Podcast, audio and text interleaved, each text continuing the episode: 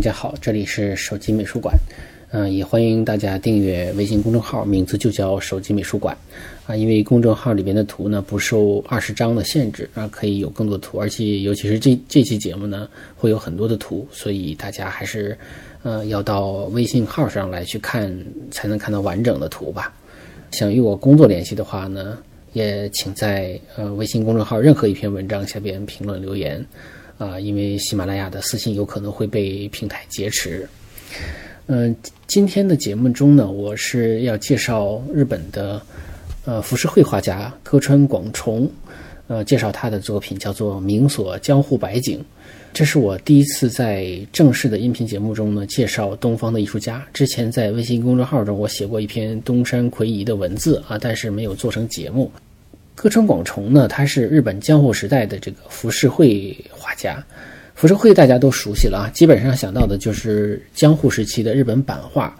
但是要特别说明的是呢，浮世绘不只有版画，也有手绘的画，日本称之为肉笔画。但是肉笔画呢，因为它不像版画副本那么多，因此呢，影响没有版画大。呃，其内容主要是市井风俗嘛，主要的类别包括像美人绘。呃，译者会，译者会呢，译就是奴役的役啊。译者会指的是画的这个内容呢是歌舞伎的演员，嗯、还有一种叫做武者会，武者会就是啊、这个武术的武，那就画的是一些呃类似于咱们说像武侠小说这样的一些角色吧，啊，画的是比如像《水浒传》啊，就属于武者会。嗯，还有春画啊，春画大家都能想到，就是小黄画，或者说叫春宫图。呃，当然，今天还有我们今天要讲的就是明所绘。明所呢，在日语中，它的意思就是指风景名胜啊。我们一般，呃，讲到这个去日本旅旅行的话，我们要看枫叶，要看樱花，呃，都说叫赏樱名所或者赏枫名所啊，指的就是欣赏樱花或者枫叶的一些名胜。那么这个他们叫做名所啊，因为因为日语呢是用汉字，但是它发音跟呃中文又不一样，但是呢，他们表达的意思有的时候是类似的啊、或者是容易理解的。浮世绘的这个“浮世”一词呢，来自于佛佛教啊，它指的是这种浮沉漂泊的人世，跟我们讲的那个博斯的《城市乐园》标题中的“尘世”是一个意思。这个浮世啊，它不是不可挽回的过往啊，也不是不可猜想的来世，它就是当下。所以呢，它的魅力在于它的日常，它的人性化。所以服饰就是人间百态，是喜怒哀乐，是烟火气，是生命力。所以呢，它不只有视觉观看的价值，也有一种呃记录历史的价值。我们说到版画啊，尤其是前段时间，这个中国美术馆刚刚搞了一个中国的明清呃版画和日本浮世绘的一个联展，那么正好是将中国和日本的版画做了一个对比。那么它与中国木板年画有什么差异呢？啊，从印刷技术上来说呢，确实有很多相似之处，但是从这个文化的位置上来说呢，啊，或者文化属性来说呢，它不太一样。浮世绘它是一种日常销售的画，它不是为了年节啊，所以它的保质期更长啊。我们这保质期打打引号啊，就是人们拥有它可可不是说我贴几天像年画一样风吹掉了就算了啊，就不要了，或者说呃来年再买一张新的把这个旧的给替换掉，它不是它不是为了年节嘛，它没有那种时令性。因为它可以长期的使用和保管呢，所以在绘制的设计和制作上花的心思和成本也就更高，呃，题材上也不那么局限啊，所以印刷它就需要更好的技巧或者更精细的技巧，当然价格也会更高一点儿，而而且呢，毕竟是印刷的版画，那么它比这个手绘的这个呃这种孤品哈这个艺术品呢，还是略逊一筹的，呃，就是即便。它比中国的年画啊，这个使用的周期长，但是它也有这个被抛弃的时候，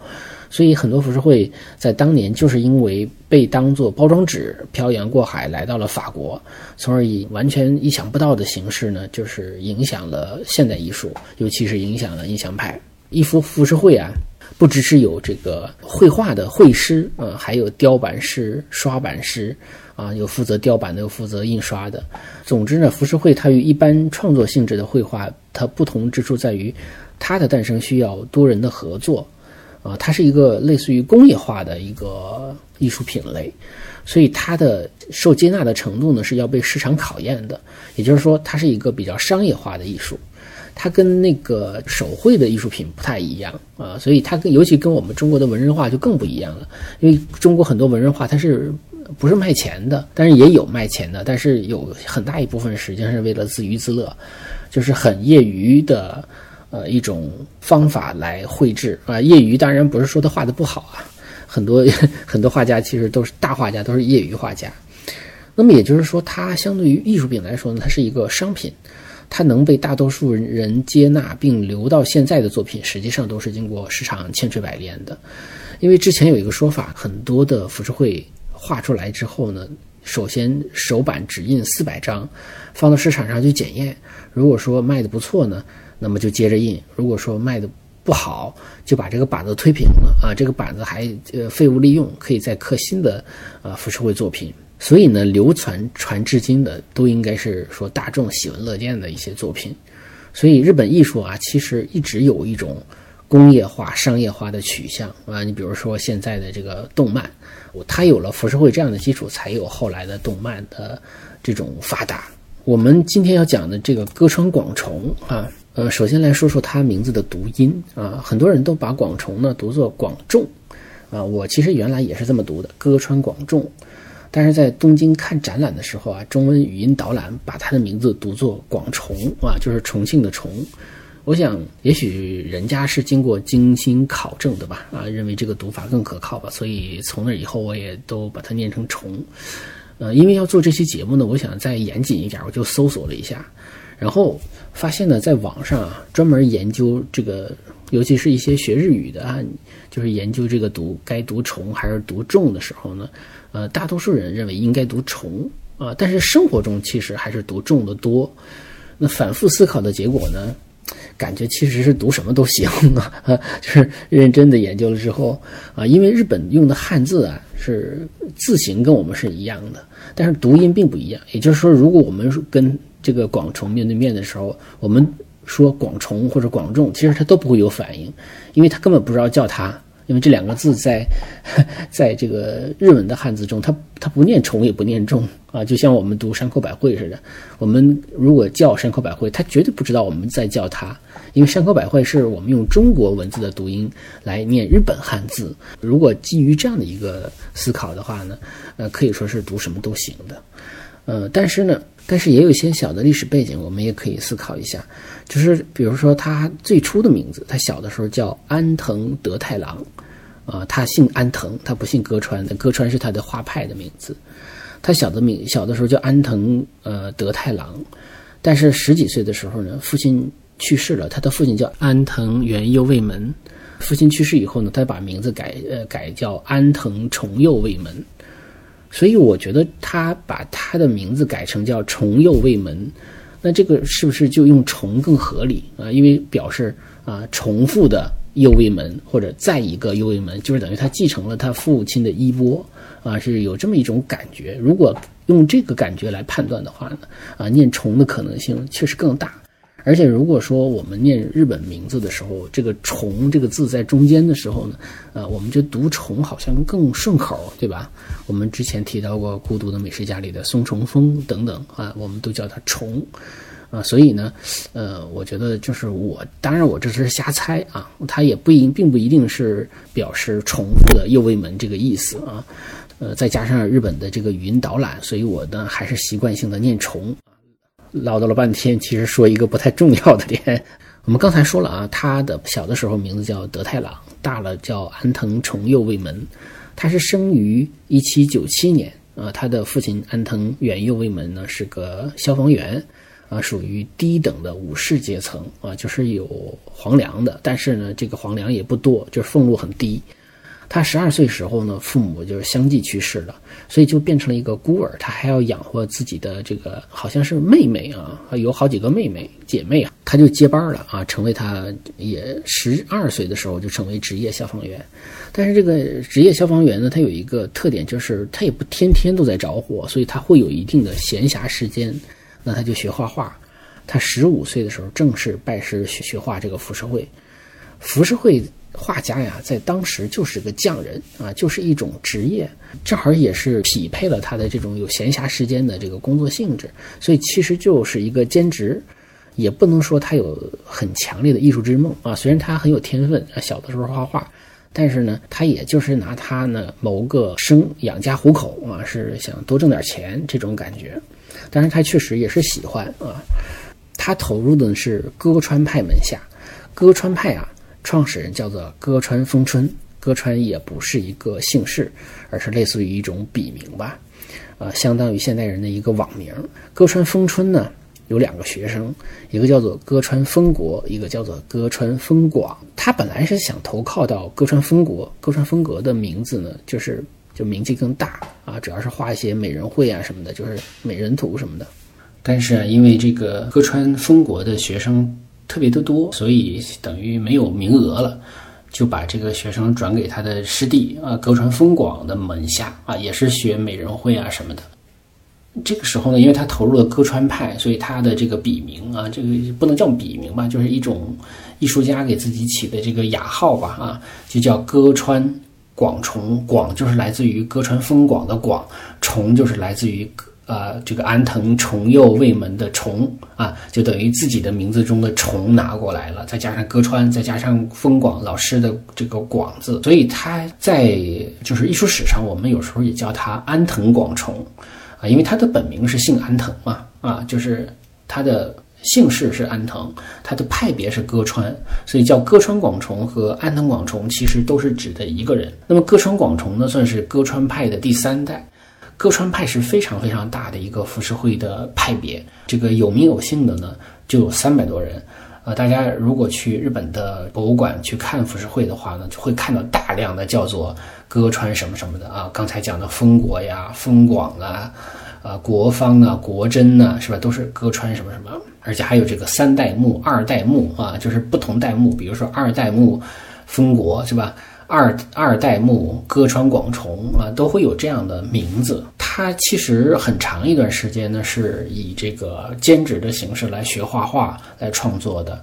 到了三十多岁的时候啊，他的老师歌川丰广去世了，然后呢，他自己也要独立的创作、独立的谋生，然后他自己觉得好像可以以此为生了，他就把这个消防员的职业就。相当于把这个工作又转给自己的一个亲属，这个亲属应该是他的小叔啊，是他的一个安藤家族中的一个亲戚，他就开始从事专职的绘师的这个工作了。那么这个时候呢，他一开始是学美人绘的，但是学美人绘的部分实际上并不成功啊，说明他之前为什么长时间的不没有没有辞职呢？一方面可能是因为他这个亲戚没有太长大，还有一个原因就是他确确实实不是很成功。那么，丰广老师去世以后呢，他又跟着别人学一些这个明所绘，就是画风景画。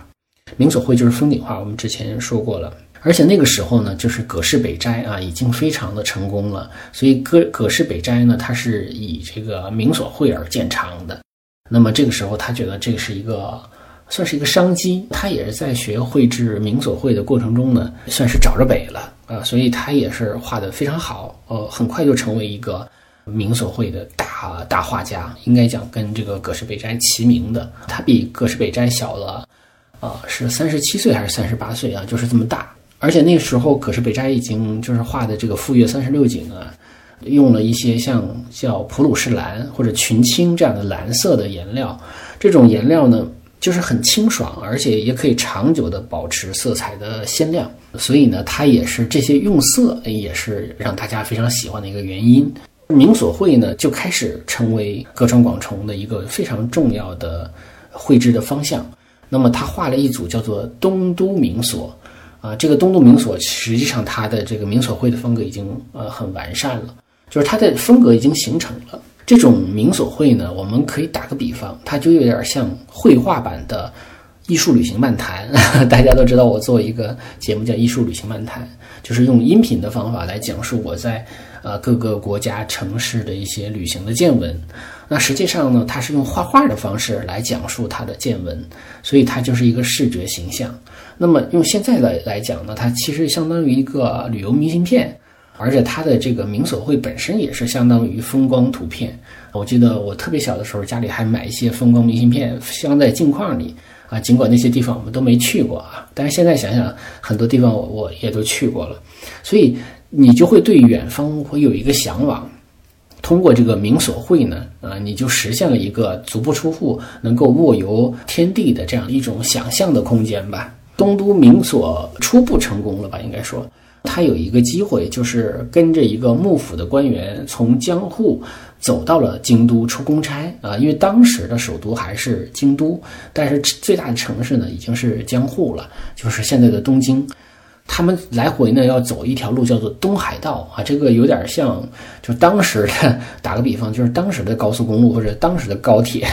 呃，现在日本的最重要的新干线连接东京和大阪的这条新干线就叫做东海道新干线，重要性类似于我们中国的这个京沪高铁，非常重要的啊。当然那时候不是铁路了，就是东海道，就是一条路。这条路呢，它就是把这条路上的前沿途经过的驿站，就是一个一个的驿站记录下来。啊，有五十三个驿站，叫做东海道五十三次啊，当然不是五十三幅画啊，他画的这个东海道五十三次呢，可以说是一举成名，是他的成功之作。东都明所呢，是他的这个风格确立之作，东海道五十三次呢，是他的成功之作。以此之后呢，他就成为和葛饰北斋比肩的这么一位大师了。而且那个时候呢，日本的这种以烧香拜佛。为由头的这样的一个旅行，其实已经开始流行起来了。很多有钱人可能就是以这个我要去拜神呐，或者是去烧香啊这样的一个由头去旅行。不是说每个人都游得起嘛，所以可能就这一种类似于风光明信片的画呢，就得受到了一个很多人的欢迎。嗯所以也比较有意思，就是说我们通过这他的这一系列的作品，我们也能够窥见。一个事实就是在十九世纪啊，就是一八五几年的时候，那个时候已经开始有，就是有旅游行业了，在日本起码有了。你像那个我们今天要讲的名所江户百景，其实就是郊游，就是江户周边游。那么像东海道五十三次就是一个长途游、长线游。所以你看，通过这样的画就能记录下这个历史史实。但是我们说中国就没有这样的画。那么中国有没有那时候有没有这样的旅行呢？啊，我们都不知道，所以也许文学上有一些记载啊，但是我们不知道它是不是很普及，挺有意思。就是说，正是因为浮世绘这样的东西的存在，才让我们知道啊，在呃十九世纪中期，在日本已经有那样的一种生活模式了。我们现在看起来是很现代的，但对于当时来说，也是他们的一个日常。那么在这个东海道五十三次之后呢，呃，其实他又画了一个叫做木曾海道六十九次，啊，木曾海道也叫木曾街道，也叫中山道，它实际上就是说连接江户和京都的另外一条不靠海的道，就是它是一一条这个走山路的这么一条道。这一组画呢，一开始是由另外一个浮世绘画家叫做西斋英泉画的，画了一部分的时候呢，由他来接手。就画的这个木曾海道六六十九次，那也是比较成功的，非常呃受欢迎。而且他后来还画了金泽八景，啊，就是金泽这个地方的八个风景。而且他也画过富士三十六景，那么对应的就是葛饰北斋的这个富岳三十六景，它是一种呼应吧。其中有一幅画，这种巨浪的画吧，那个构图其实是非常类似于我们经常看到的葛饰北斋的。神奈川冲浪里这幅画，我们今天主要介绍的这个明锁江户百景呢，是画于一八五六年到一八五九年。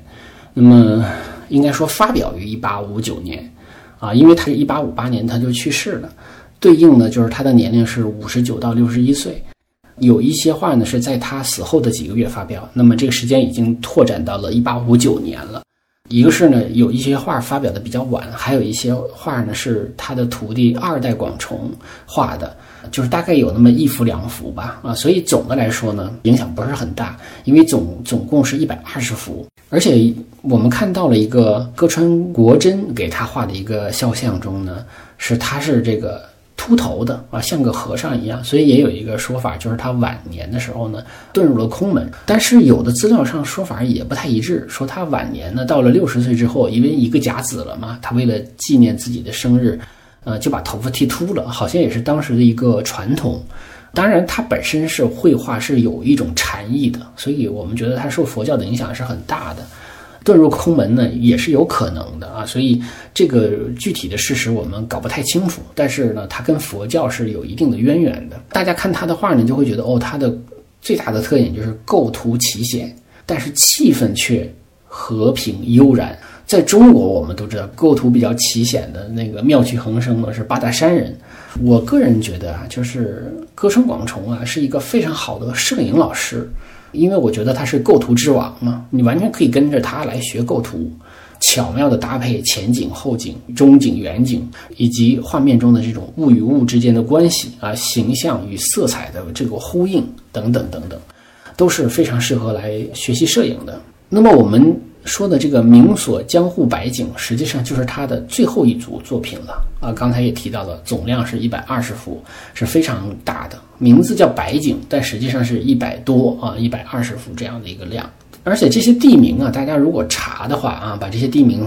粘贴到百度地图中呢，会发现就是在日本的这个东京周边嘛，有很多地名现在还能找到啊。尽管这个风景不一定能找到，但是名字还在。啊，有的有的店铺呢，根据这个书上的记载呢，就是有些店铺啊是几百年的老店还都在，可能周边的风景不一样了，但是店还在，很有意思。就是说让你有一种穿越感。我们呢首先来介绍两幅啊，这个这两幅呢是大家会比较熟悉，因为这两幅呢是由大名鼎鼎的梵高啊来临摹过。梵高临摹完了之后呢，还在。边框上写了一些模仿这个日本汉字写的一些书法的东西，所以说这个梵高是写过汉字的人，但是他不懂是什么意思，他只是照猫画虎这种感觉。那么一幅画叫做《归户梅屋》，就是一棵大梅树怼在你的面前，然后透过这个梅树看到树枝的枝枝缝里看到远景中有一些游人，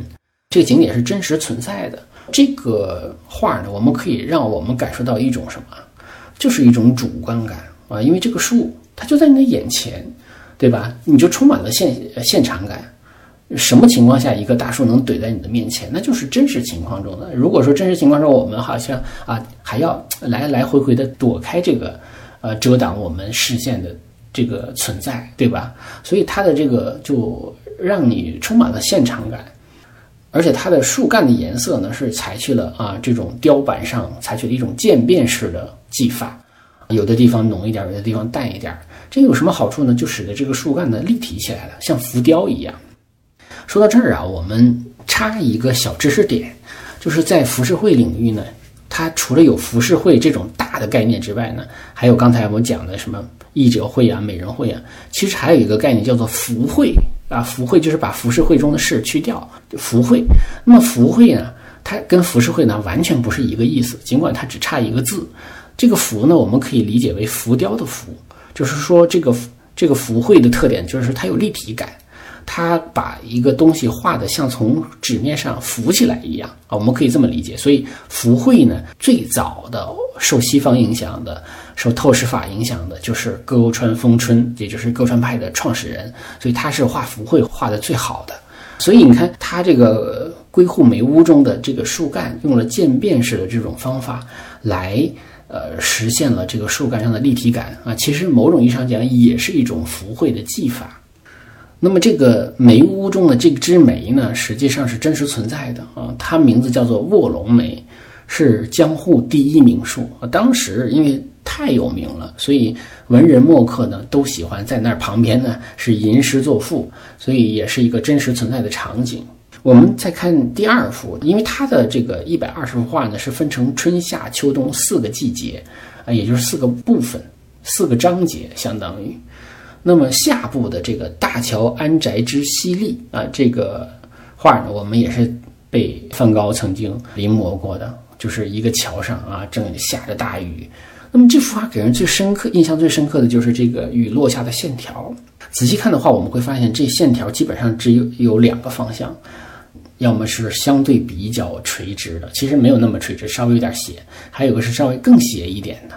那这两种线细线呢，它是交错的，但是它没有更更复杂的其他方向的线了，它只其实只有两个方向的线，那么交错在一起，所以它就实际上呢，它又很真实。如果都画成一个方向的话，它可能就不真实了，就太死板了。那么还有一个更斜一点的那个线交织在一起的话，它又真实，但是同时又保留了秩序。桥啊，它是从左下向右上这个方向的啊，没头没尾啊，都两边都掐掉了。对面的岸呢也是这样的啊，就是是，但是它是从右上向左下方向延伸的，所以它其实就形成了一个像呃像 V 字形的啊，就是呃不能叫 V 字形，就是呃三角形的吧啊这样的一个一个构图，它就有一种延伸感。你看这个桥从左下向右上啊，向延伸到中部的时候，其实等于。然后又有一条线支出来，就是从这个岸啊，从右右下到左上啊这样的一个方向延伸。那么中间还加上了，就是中间不就是河面嘛，加上了一个。撑着筏子的一个艄公啊，在那儿用力的撑着，其实还是顶风冒雨的，所以它其实也是起到了一个画面平衡的一个作用。那么也是让画面更生动了。那这些人在桥上呢，有的戴着草帽啊，有的披着衣服啊，就是在那拼命的奔跑，它就非常的生动。然后从用色的角度来说呢，它的远处是那种阴沉沉的，它其实一般上面呢都会有一种非常接近于墨色的啊这种。原来都是墨蓝色的，这个就是基本上就是墨色了，呃，就是这样顶部的一个颜色，它就变成像乌云一样的感觉。所以这幅画给人感觉就是非常的生动。我记得小的时候我们都有个歌叫什么“哗啦啦下雨了”，是吧？看到大家都在跑啊，就是这种感觉，就是这个歌立即就在我们的这个脑海中出现了。它有一个画叫《春布》啊，雨田川水神森林前方，呃，我们就看到啊一棵树，树枝伸出来。就让我们想到了塞尚的圣维克多山啊，是不是塞尚也看过这幅画呢？呃，就是不太清楚啊，但是很像很像。他画的是这个筑波山，呃，日本人呢除了画富士山之外，还特别喜欢画筑波山，也可以叫做什么南有富士，北有筑波啊，那么这样的一个说法。所以呢，画这个筑波山就有点像塞尚画圣维克多山，然后一棵树树枝伸出来啊，这个构图是非常像的。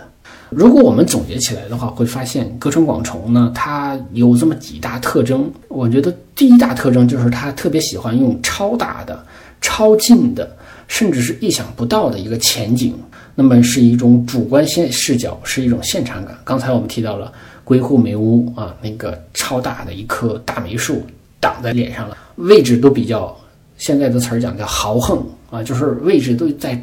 正中间。占的面积也比较大，它会给你一种非常强烈的这个主观冲击。另外，像他画的下部啊，叫枯切菖蒲园，他画的这个菖蒲花也是鸢尾花。那么这个鸢尾花顶天立地啊，前景中的鸢尾花就像树一样，又高又壮，这种感觉给人的印象也是非常非常深刻的。像他画的这个下部水道桥郡河台中那种大鲤鱼旗啊，我们都知道日本有个。男孩节，对吧？男孩节就是他会挂鲤鱼旗啊，鲤鱼旗呢就是表明一种生命力吧，啊，或者鲤鱼跳龙门这种感觉吧。说到这儿，我又觉得，就是日本它会有男孩节、女孩节啊，就是这种，它不是像我们只有一个儿童节。我觉得这种节日其实也挺好的，它会让男孩子心里头就会有一种男性意识，女孩有女孩的这个女性意识。啊，会有这种性别的对自己的一种认知啊，我觉得这个这插一嘴啊，觉得挺有意思，也是挺好的一个传统。然后我们接着说这个它的这个就是超大前景的这个特征啊，就是它还有一个像秋布神田干屋丁，就是这个田字旁加一个丁啊，这个字其实应该念挺啊，就是标准的话应该念挺，但是我们还是习惯性的按照大家日常的读法念丁。他他在这个一个店铺的门前挂了很多的这种布条啊，花花花的布条。这个店铺实际上是和服店，它挂这个布条呢，实际上是做衣服用做衣服剩的这种布料啊，也不一定是剩的，就是专门做的这种布袋子。这个布袋子你日常生活中使用，那么它就是和服店呢。你如果在我这定制和服的话，我就可以送你这个布袋子。但是平时我没有送的时候呢，我就把它挂在门口，实际上就是表明我是和服店啊，它是一个幌子，它是一个就是招揽生意的一个幌子。那么它挂在门前的时候，它就是通天立地的啊，就是正好在你的面前非常大的一个前景，所以也是这样的一个呃构图上的特点。你像它那个秋布，铁炮洲道河桥凑神社，远处是富士山。那么近处是两个船的桅杆，那么船的桅杆加上啊这个缆绳啊，那么就构成了一个两个三角形，两个三角形远处再加上富士山，它其实也形成了一种前后景的这种形状上的呼应关系。因为呃富士山呢也比较接近于三角形啊，因为它是小梯形嘛，对吧？很像这种造型，很有意思的一种呼应效果。你像我们看到的，像这个。嗯，叫做日本江户桥啊，下部的第一幅画，你看它这个画特别有意思，它就是画了一个栏杆非常大的一个竖的栏杆日本桥的竖栏杆和三个横的栏杆然后非常大，占了很多的面积。然后你看到远处的风景，实际上是透过这个栏杆看到的，让人感觉是非常主观的，就感觉你就站在那个桥上，而且你可能还是蹲在这个桥上啊，你的是你的身体的位置应该是在这个栏杆之下的。所以它非常的主观，这是它的第一大特点，就是超近的、超大的前景。第二就是它会有一种摄影化的瞬间感，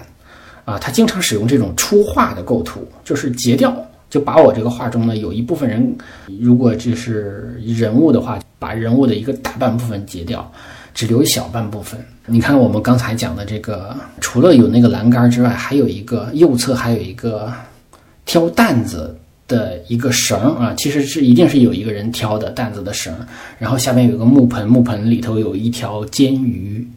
啊，有一条煎鱼，煎鱼这个鱼尾巴其实也被画给截掉了，只留了，但是能看出来啊，但一定是有一个人挑着煎鱼从日本桥上经过，什么意思呢？代表夏天来了，就是夏天开始卖煎鱼，煎鱼其实就是这种鱼呢，一般都把它晒干了，然后把它就是。做这个日本的一些汤的时候，会把它用来调味啊，非常的鲜。拿那个像豹子似的，把它爆成那煎鱼花啊，非常鲜的味道。啊，扯远了啊，我们接着说它这种把人截掉的这种构图方式。虽然说我们说它的时代呢，摄影术已经诞生了，但是肯定没有广泛的使用啊。况且当时的摄影术又不是日本人发明的。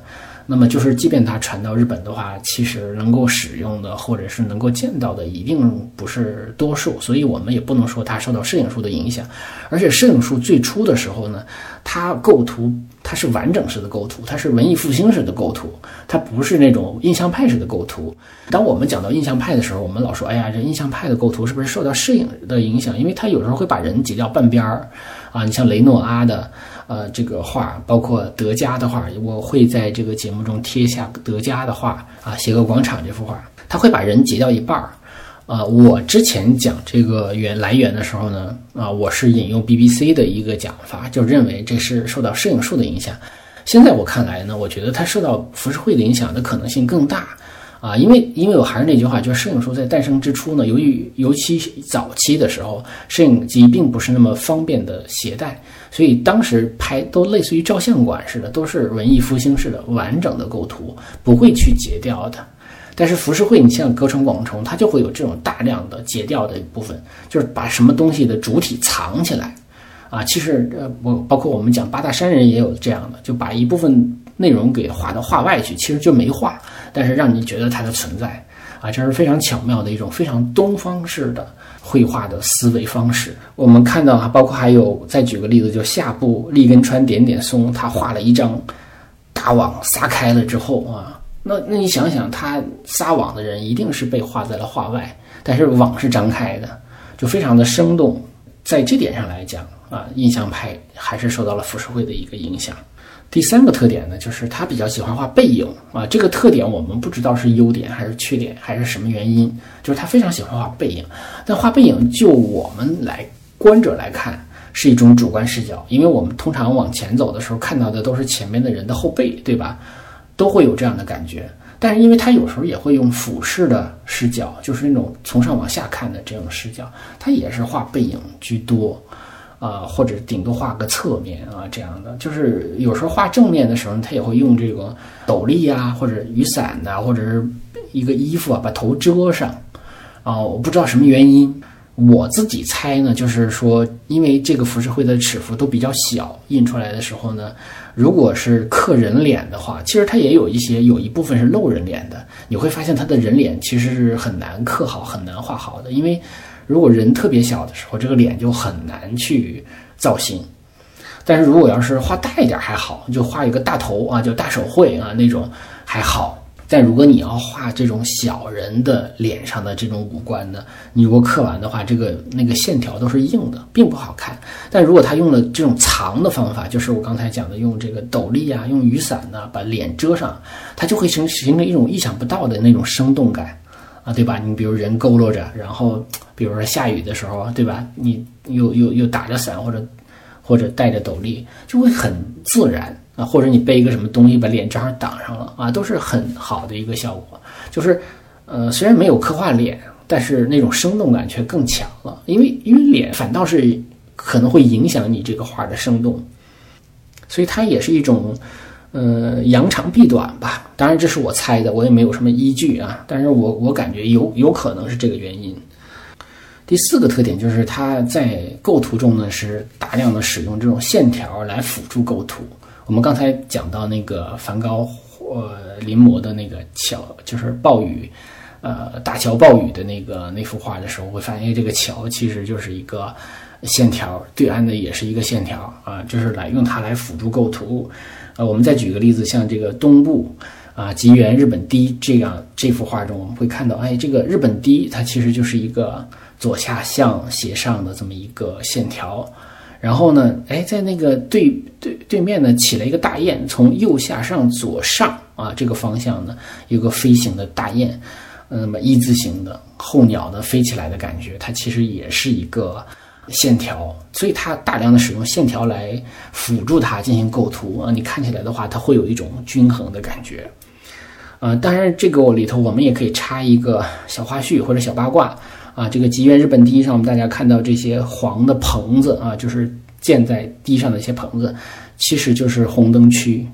啊，就是一个棚子就是里边一个妓女，所以当时有很多的日本人他是坐着轿子到这个日本堤上来寻欢作作乐的啊，那么有点像阿姆斯特丹啊，就是每个棚子里头有这么一个啊卖身的人，然后还有一个特点就是他用。用色呢是喜欢用这种渐变色啊，或者叫做羽化的啊，现在的词儿叫羽化的一个效果，就是它这个过渡更自然，它它从深色到浅色，或者从紫色到比色之间，它会有一个平滑过渡的啊，从深到浅的这么一个过渡带，所以它就会有一种，如果画的是一个物体的话，它就会有立体感。刚才我们说画那个大梅树是吧？你像，而且还有一点就是它会有。一种色彩上的非常巧妙的运用，我们举一个例子，叫秋布针叶枝红叶手古纳之设计桥啊，这这个这个是呃这个日本日文名字啊，那么也是一个地名，他画的是个枫叶啊，他画的是枫叶，但是他并没有把这个枫叶画成全红，他画成星星点点的碎红，对吧？而且这个红呢，它主要是。嗯，有些红叶子上它出现了红斑啊，这个特别的生活化。我们都知道，这个叶子它不是说整个的就一下子就变红了，它是有的时候哎这儿红一点，那儿红一点，而且它的这个整个的构图你会发现，它红色的部分基本上都出现在上下左右的这几个部分，中间的部分呢就是仅仅出现了些许的红斑，所以它的这样的一种。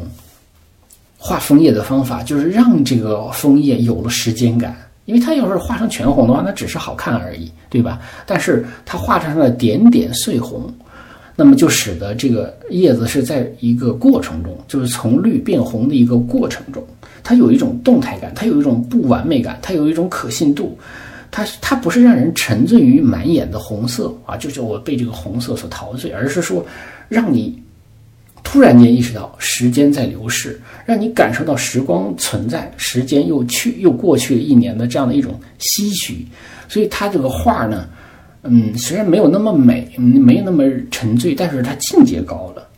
而且我们会发现，它实际上在这个画中还会巧妙的使用啊，比如说广重画啊，这样是一个红色的底儿，它会巧妙的排布。他签名的位置，用这个红色来对比这个画面中所其他的颜色啊。还有一个非常重要的特点，就是大量的细节的暗示。我们刚才讲到日本江户桥的时候，我们讲到了他画的夏天的煎鱼，非常角的一个地方画了一条煎鱼，那暗示什么？暗示夏天到了。你比如说，在春天这个春部啊，真汝山山谷窟夜景里边啊，有一个遗迹啊，从这个船上啊是下来了也好，怎么样啊，在。在路上行走，这也是他很少画的这个大的人物的形象啊。那么，在被截掉了有半个灯笼，在他的前面，在左手边，在画面的左手边，出了一点点，而且他又没有提着这个灯笼，那说明什么呢？说明有人提着灯笼在他前面啊。所以等于我们说这个藏就非常巧妙，就是他不画的那个人，但那个人一定存在的。那个灯笼总不能悬在半空中吧？对吧？这就是他非常巧妙的一种细节的设置。你像在秋布高轮牛丁啊这个画中，那么有车轮下边有两只猫啊，有啊有两个西瓜皮啊，还有一个草鞋。那说明什么呢？说明啊这个秋天，因为是秋天嘛，那么能够吃西瓜的人一定是有钱人。那么这个草鞋呢，可能是这个车夫穿的。所以他画了也没画车夫，也没画车上的这些贵族或者有钱人，但是他画了啊猫，画了猫所这个玩玩耍的这个草鞋，然后同时有两个西瓜皮，他就把这个没画的东西呢都暗示给你了啊，这个细节是非常有意思的。还有像秋部月之甲，他画的是一个艺妓的生活空间，但是这个空间是空的，他没有画任何。呃，就是完整的艺妓的形象，一个是左侧啊，在纸门后边有一个艺妓的黑影啊。那么我们知道啊，这个门后边站着一个艺妓，但是它只是一个影子。右侧呢是一个艺妓啊，和这个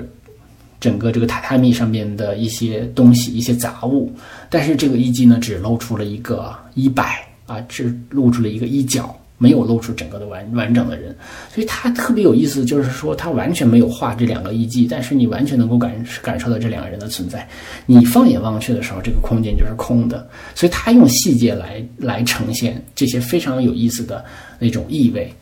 我们再举个例子啊，叫秋布四谷内藤新宿啊，他是画了，他是仰视视角啊，有的时候他画近景的时候，他会用仰视视角。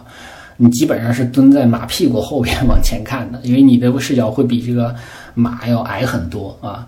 啊，基本上你站在这个马粪的这个位置 看啊，那么你放眼望去呢，就是有好几匹马，这个马腿呢就是直立的啊，就在整个右侧，就是一个我们刚才讲的超近景、超大的这种前景。这些马的蹄子上都捆着防滑的这种像草鞋似的草绳，对吧？草绳。但是我们在通通过这这些马腿的这个中间呢，会看到两个人腿啊，穿着蓝色裤子的人腿。特别有意思的是，这个应该是马夫，我们猜啊，他马夫他穿的是草鞋，那他的草鞋和马腿上的这些捆扎的这个麻绳，就形成了，就是马的草鞋和人的草鞋就形成了一种呼应，而且这个马腿和人腿混杂在一起，那么某种意义上讲，其实也暗示了这个马夫的身份和这些马其实是一样的啊，都是用来奴役的啊啊，当然他也也不一定表达什么同情心啊，但是。特别有意思，它会有一种有一种非常微妙的暗示。你像那个，还有一个东部浅草田府有之丁指啊，这这幅画我都会在微信公众号中给大家把这些画给大家拿出来，我会我我也会标上他的名字啊。你看他也是画艺妓的，但是他们完全没有画这个人，他就是画了一个窗台，窗台上有一个猫，猫透过这个这个栏杆往外看。窗台上呢放着一个毛巾，放了一个茶碗，所以这就是一个暗示。暗示什么呢？暗示因为有毛巾有茶碗，暗示刚刚有一个客人来过。榻榻米上呢放了一个装簪子的包，啊，有三个簪子别在那儿，还有一个簪子拿了出来，这说明呢，艺伎正在卸妆啊，正在卸妆。所以你看，他正好有一个客人刚刚走，然后又在卸妆。猫呢，通过这个栅栏往外看，就会有一种我困在笼子中，但是我对外面生活充满了向往。那么远处就是富士山呢，候鸟啊啊，是这种，呃，有一种很自由的、很美丽的这种自然。充满了向往，这种生活我也充满了向往。但是通过猫的视角来表达人的心境，他们完全没有画这个人，但是我们也能够感受到他的。啊，通过这些细节所呈现出的复杂的心理，然后呢，就是透视法的使用。刚才我们也讲了大梅树啊什么的啊，然后它还有就是中国山水画式的这种一河两岸式的构图，其实是大量的使用。因为我们都是选取了一些比较有特色的构图，其实它还有大量的这种经典构图，就是一河两岸式的构图，其实非常像中国的山水画。它也曾经跟日本的南画派学习中国的山水画啊，所以它是受到过中国山水画影响的。但是呢，它却保留了浓浓的日本味儿。你比如说，这个秋部两国花火，就是在日本江户，就是现在的这个东京的这个两国地区呢，它经常会放这个花火，就是烟火。这个烟火啊，因为我去日本我也看过啊，其实是它一个很大的一个传统。这个传统来自于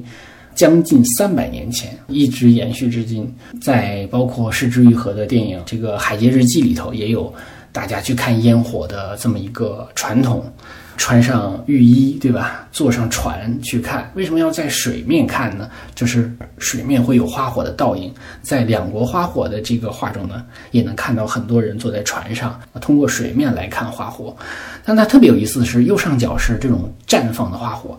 在中间呢，其实是一个就往上去喷射的这个烟火弹，它。打出去之后，它自己在缓慢的滑落，形成了一个非常大的一个弧线形。一方面，我们又知道烟花易冷，对吧？它是很灿烂的，但是它很快就消失了。它是会给人美感的，但是这个美感是不能抓住的。但是我们看到这个烟火弹的时候，就是它完成了它灿烂的一刻，它变成了灰烬，它在慢慢的坠落，所以它会给人一种很唏嘘的感觉。所以为什么我们老是觉得他的画中有很强烈的禅意，他会对人生、对时光，他会有他的这种感悟。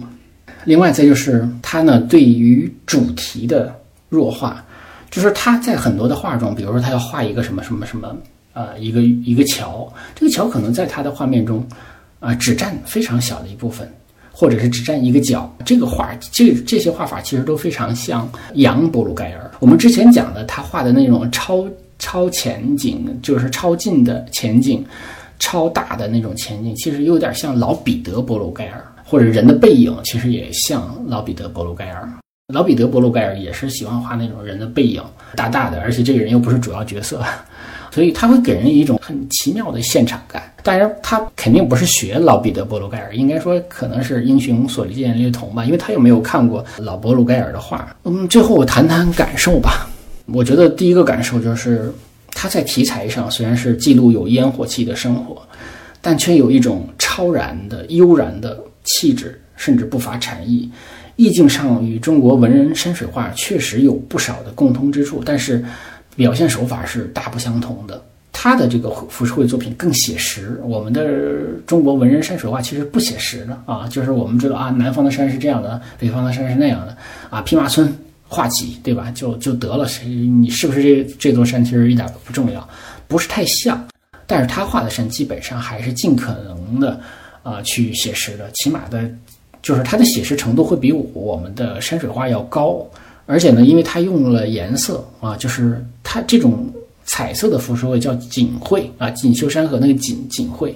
所以他的画呢比山水画，就是中国的山水画更加入世。啊，就是我们的中国山水画其实是更出世的，更超然的，所以我们说他的那种，也许他真的出家了哈，也许也许他只是说有一种佛学的信仰，确实是在他的画中给了我们这些啊直观的感受。第二呢，就是他的很多的场景的描绘有一种刹那永恒之感，就是所以说浮世绘艺术中它并没有古典主义的分类，但是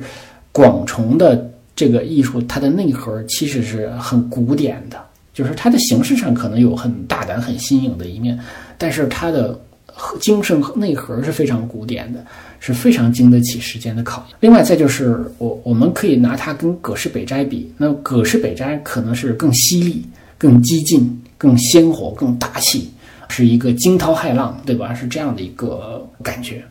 但歌川广重的话就是一种淡泊、安静，还有日常。如果说葛饰北斋是惊涛骇浪，那么它就是波澜不惊。北斋其实更加国际化，而歌声广重其实是更日本味儿、更东方，有一种我们刚才讲是像中国山水画的感觉。因为歌声广重啊，他的画有一种清凉、去火的感觉，大概来自于他曾经做过消防员的这样的一个工作经历。开玩笑啊，他在构图上呢，第四个特点就是他在构图上大胆，但是又不放纵，求奇求险，但是又 hold 得住，有巧思，但是不胡来。他的画有鲜明的个人风格啊，一看就认出来。第五点啊，我们觉得他的画啊，尤其是这种东海道五十三次、木曾海道六十九次这几组，我们觉得有点像现代的公路电影。而且他的浮世绘呢，就是公路电影是一种空间的转换，